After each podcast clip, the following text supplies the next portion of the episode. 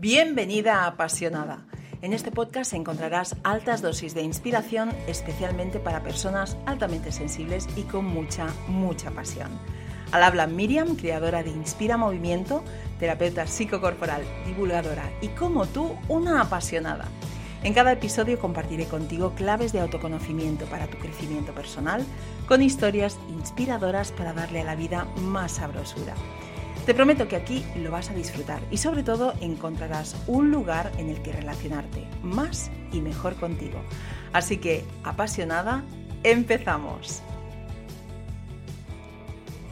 Bienvenida apasionada a este primer episodio, redoble de tambores, que suenen las trompetas. a este primer episodio de Apasionadas, este podcast en el que vamos a hablar de alta sensibilidad, cierto, porque este ha sido el motor de arranque, pero también vamos a hablar de muchos otros temas, porque mira, la filosofía principal que tengo, al menos ahora, con estos primeros episodios, pero lo principal para mí de apasionadas es crear un espacio, crear un lugar eh, que sea como una especie de oasis, ¿sí? Porque tengo la sensación de que hay mucho ruido, mucho ruido externo, mucha tensión. Y yo al menos, no sé tú, pero yo estaba buscando podcasts que, bueno, pues en los que pudieras eh, eh, entrar en una conversación, pero que no fuera demasiado vehemente o histriónica. Sí, algo como más un oasis, me lo imagino. Así que, en base a eso, vamos a ver cómo generamos este oasis juntas. Así que bienvenida y déjame que te lance una pregunta, que va a ser el tema del episodio de hoy. Venga, apasionada. ¿Tú qué crees? ¿Con la alta sensibilidad se nace o se hace? ¿Sí? Bueno, ya me dirás tu respuesta, para mí esta pregunta fue esencial cuando, cuando hace años empecé, bueno, yo recuerdo la primera vez que escuché eh, persona altamente sensible, te estoy hablando igual unos 10 años, no llega a 10 años. Y, claro, yo me lo cogí como al pie de la letra, ¿no? Recuerdo que cuando leí el primer libro del que hoy te hablaré, pues eh, yo decía, ostras, eh, entonces Mm, yo no sé si soy altamente sensible, porque claro, lo que me está diciendo la autora es, son rasgos y eh, digamos son características que se acercan mucho más a las personas que son más introvertidas, ¿sí? O que tienen también esa introversión. Y en cambio, pues yo me siento pues una persona como, pues eso, muy apasionada, eh, generalmente bastante extrovertida, aunque es verdad que para mí la soledad o, buscar espacios de soledad y de silencio siempre ha sido muy importante, ahora entiendo por qué, pero bueno, siempre yo decía, ostras, em, yo soy muy habladora y, muy comunicativa sobre todo, entonces no sé si soy o no soy paz o, o si tengo este rasgo, vale, estoy hablando de, ya te digo, de hace muchos años. Y es verdad que, a medida que he ido trabajando con más personas que han venido a consulta también con este rasgo, esta misma pregunta ha venido. Oye, Miriam, yo no sé si soy, si soy apasionada, si soy paz o no, eh, porque he leído sobre eso, pero mm, hay algo que me chirría, ¿no? Es como que yo soy así como más extrovertida, más habladora y no sé. Bien, Escucharás mucha información sobre la alta sensibilidad, hay otros podcasts donde también se habla de ello, hay muchísimos artículos.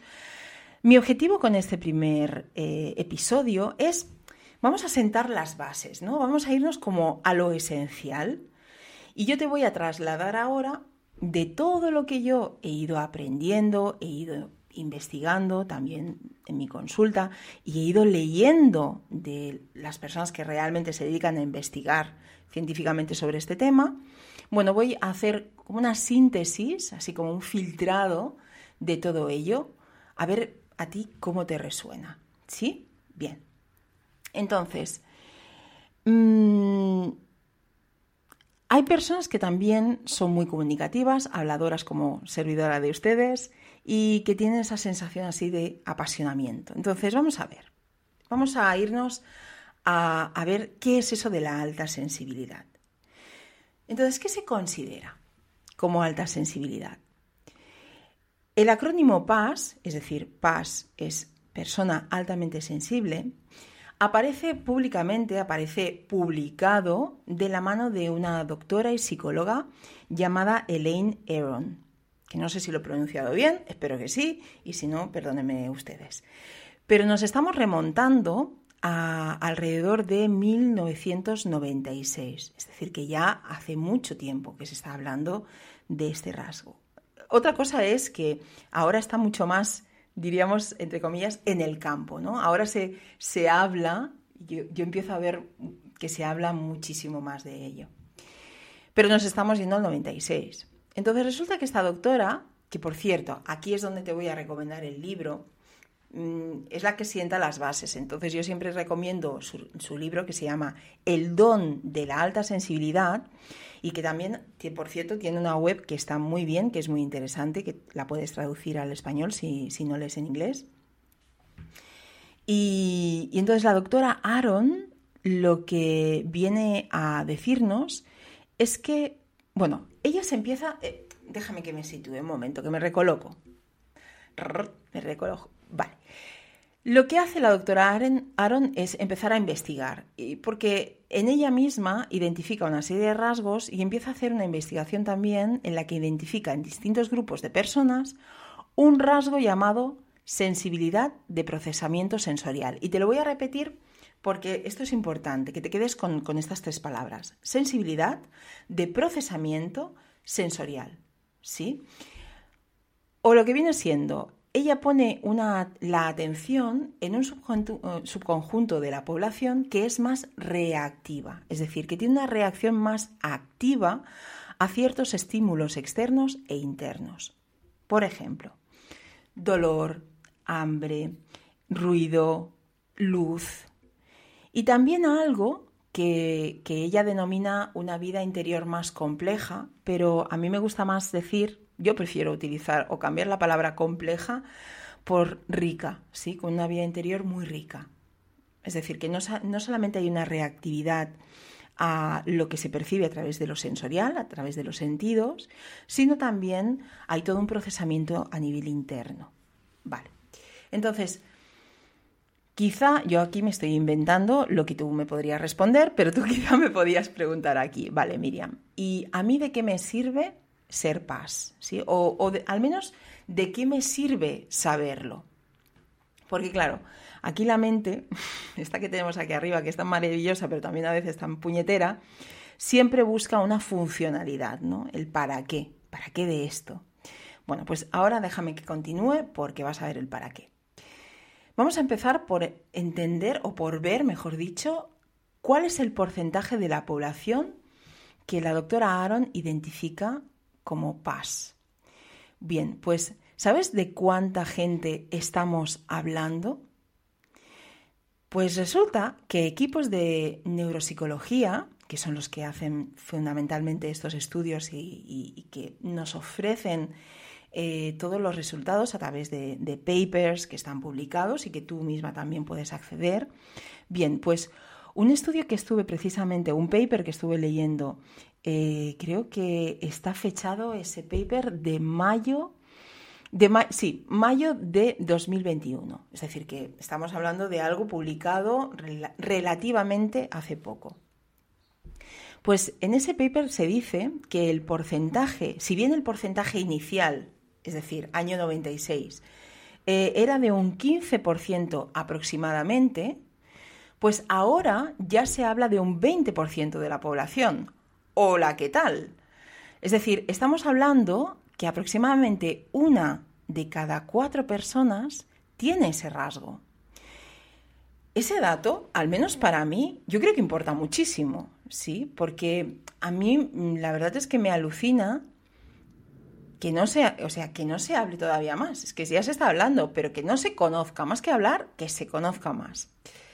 Y lo que también me alucinó muchísimo es que Mm, este rasgo resulta que no es exclusivo de los humanos, sino que también hay más de 100 especies de animales que también lo tienen. O sea, hola. Eh, ¿Y por qué no me extraña? Es que los humanos tenemos mucha tendencia a mirarnos el ombligo y a, pensar que solamente esto nos pasa a nosotros. Y no. Es decir, los animales también tienen esa sensibilidad. Entonces, hemos empezado con estos datos. Pues déjame continuar porque hay más chicha.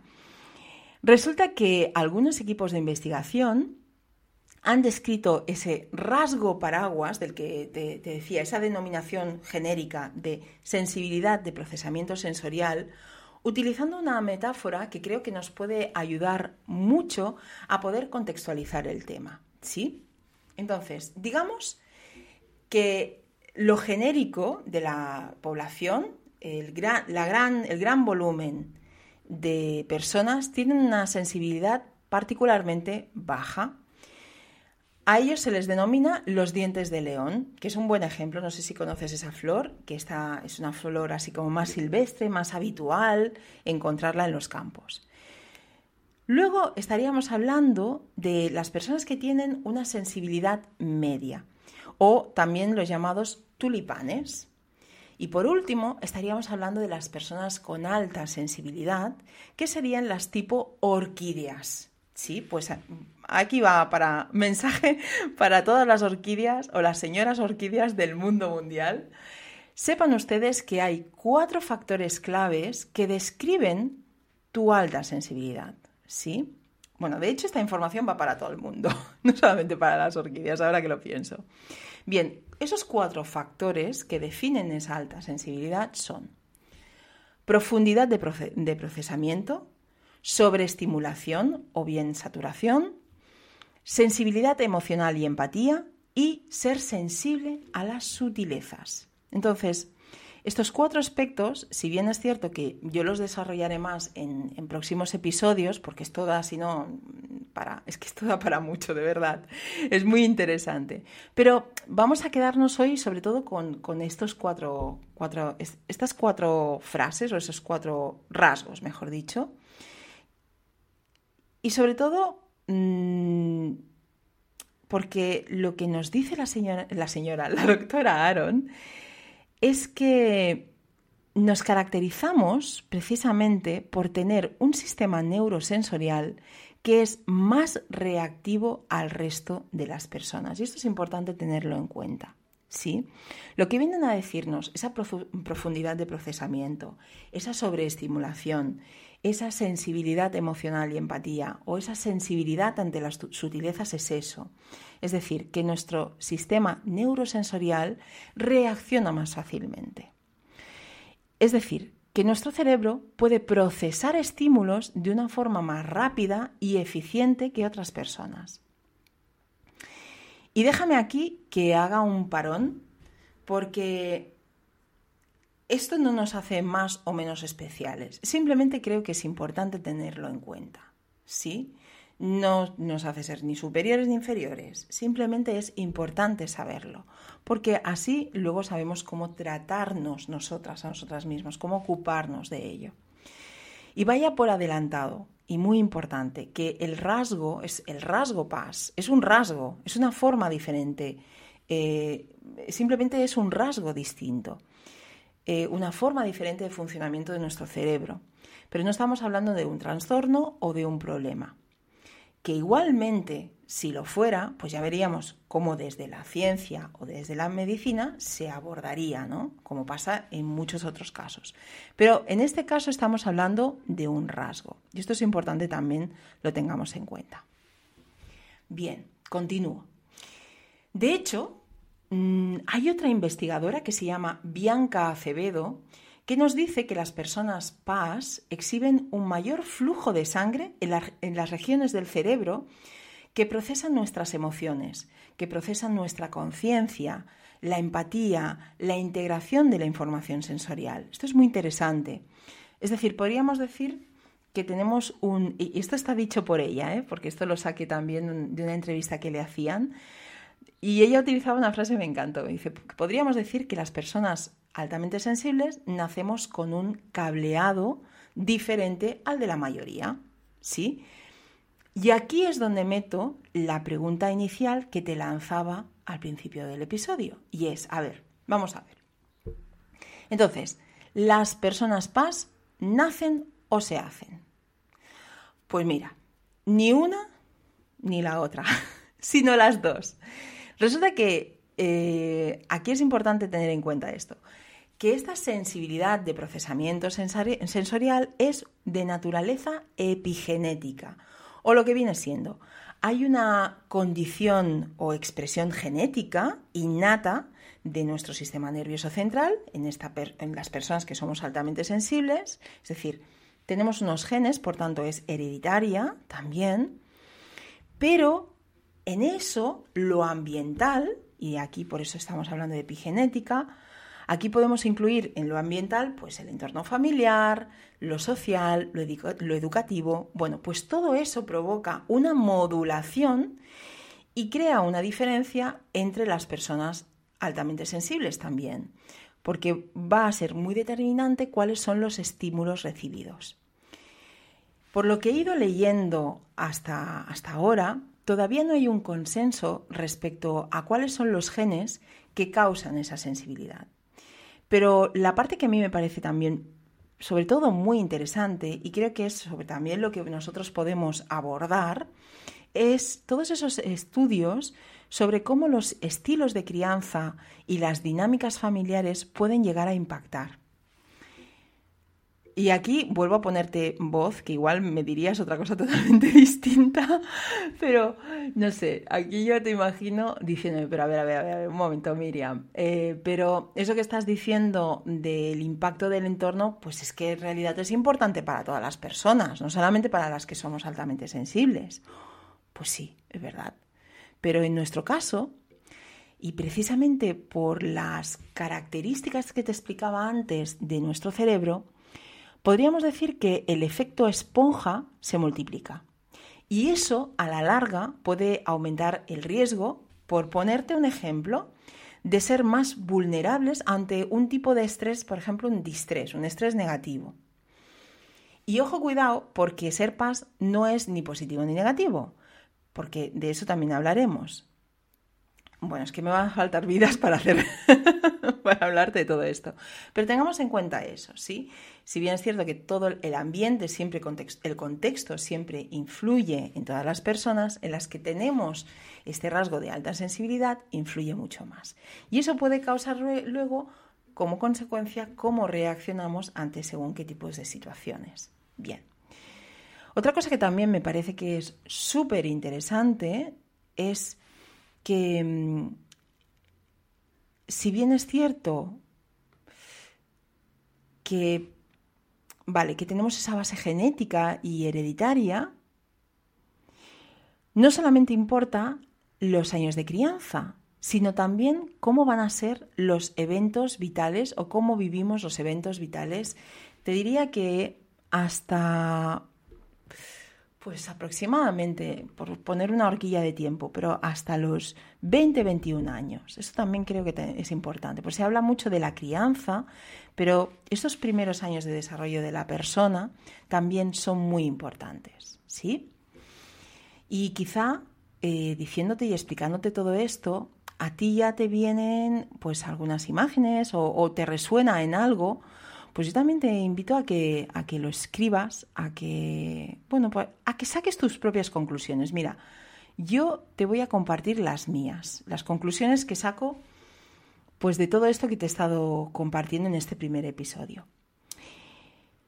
Mira, para mí la primera, que creo que es muy importante, eh, es que Independientemente de si te identificas más como diente de león, como tulipán o como orquídea, es decir, da lo mismo la especie con la que te identifiques o, digamos la sensibilidad, la intensidad de sensibilidad, lo más interesante que saco de estos estudios es insistir en que lo normal o lo normativo es un constructo, es un puro constructo mental, es un acuerdo general pero no es lo natural. Porque la naturaleza, eh, nosotros somos naturaleza, somos un organismo vivo. Y si observamos también la naturaleza, lo que nos rodea o lo que somos, verás que siempre eh, buscamos que el ecosistema esté en equilibrio. ¿sí? Y para eso necesitamos diversidad. Porque, a ver, ¿quién dice que un diente de león o un tulipán es lo más normal. Entonces, tener rasgos como la alta sensibilidad no nos hace más o menos especiales, pero sí que es, fundamental que consigamos entre todas las personas buscar ese equilibrio y esa convivencia, ¿sí? Luego te diría que, que mira, que dejemos al lado tanta etiqueta o identificarnos con ese yo soy paz, porque no dejamos de, o sea, estamos utilizando un recurso que es el de la etiqueta, el de colgarnos un cartelito eh, con el yo soy, ¿sí? Bueno, yo tengo estos rasgos y voy a ver cómo puedo convertirlos o cómo puedo utilizarlos desde una fortaleza, ¿no? ¿Cómo, ¿Cómo puedo observarlos y cómo puedo utilizarlos también a mi favor? Si no eres paz, pero intuyes que tienes a alguien cerca y sí que lo es, pues mira, y sobre todo si se trata de una personita de temprana edad, por favor, presta atención, busca información y acompaña, sobre todo acompaña, acompaña a esa energía, a la energía de esa persona. Si bien todos los niños necesitan un acompañamiento, a veces las personas que somos altamente sensibles, pues nos sentimos raras o nos hemos sentido raras o fuera de lugar o invisibles a los ojos de una masa común que, parece que nos empuja a todos desde lo más pragmático, desde lo más productivo, desde la rudeza, te diría también, o desde ese crecimiento continuo y exponencial sin escrúpulos. Así que por favor, presta atención también a tu entorno y acompáñalo. Y por último, pero no menos importante, pues mira, algo que yo creo que no me voy a cansar de repetir de forma muy cansina, muy cansina, y es que yo no tengo la verdad absoluta ni pretendo tenerla. ¿Y por qué te digo esto? Porque estoy cansada de tanta vehemencia y creo muchísimo en que todos podemos desarrollar nuestro perfil y nuestro carácter libre, libre, pensador. y por eso te, te voy a invitar, como decía el anuncio, no sé si te suena ese anuncio que decía, busque, contraste y si encuentra algo mejor, cómprelo. Pues lo mismo te digo con la información. Yo te invito a que todo esto que te estoy compartiendo, pues si te apetece investigar más, eh, yo voy a seguir generando contenido y, explicando todo lo que yo voy, pues también sacando conclusiones desde mis consultas, desde los talleres que ofrezco o desde lo que estoy leyendo y sigo investigando, pues yo lo voy a sintetizar al máximo, pues para para ponértelo fácil, ¿no? Pero también te invito a ti a que tengas esa curiosidad de buscar, de, convertirte también en esa buscadora, buscadora. Así que personalmente creo que es interesante pues conocer más en detalle sobre algo que, somos, algo que, nos... No me gusta la palabra afecta, pero sí que, que nos influye directa o indirectamente en nuestra calidad de vida, básicamente.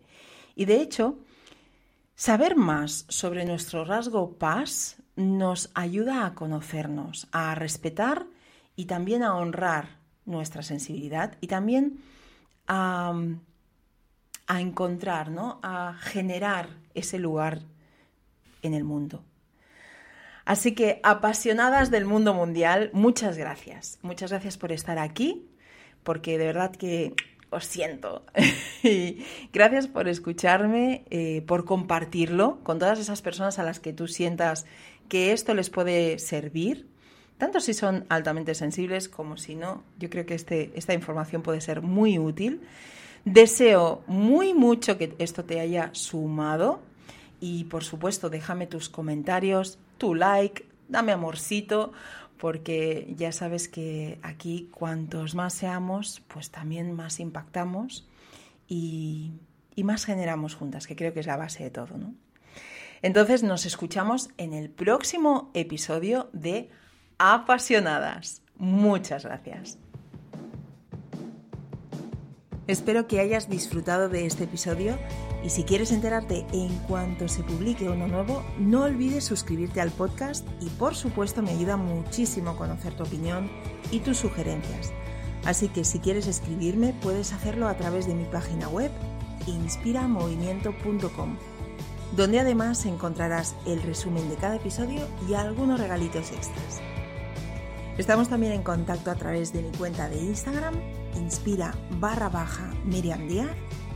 Y desde aquí muchas gracias por estar y seguimos.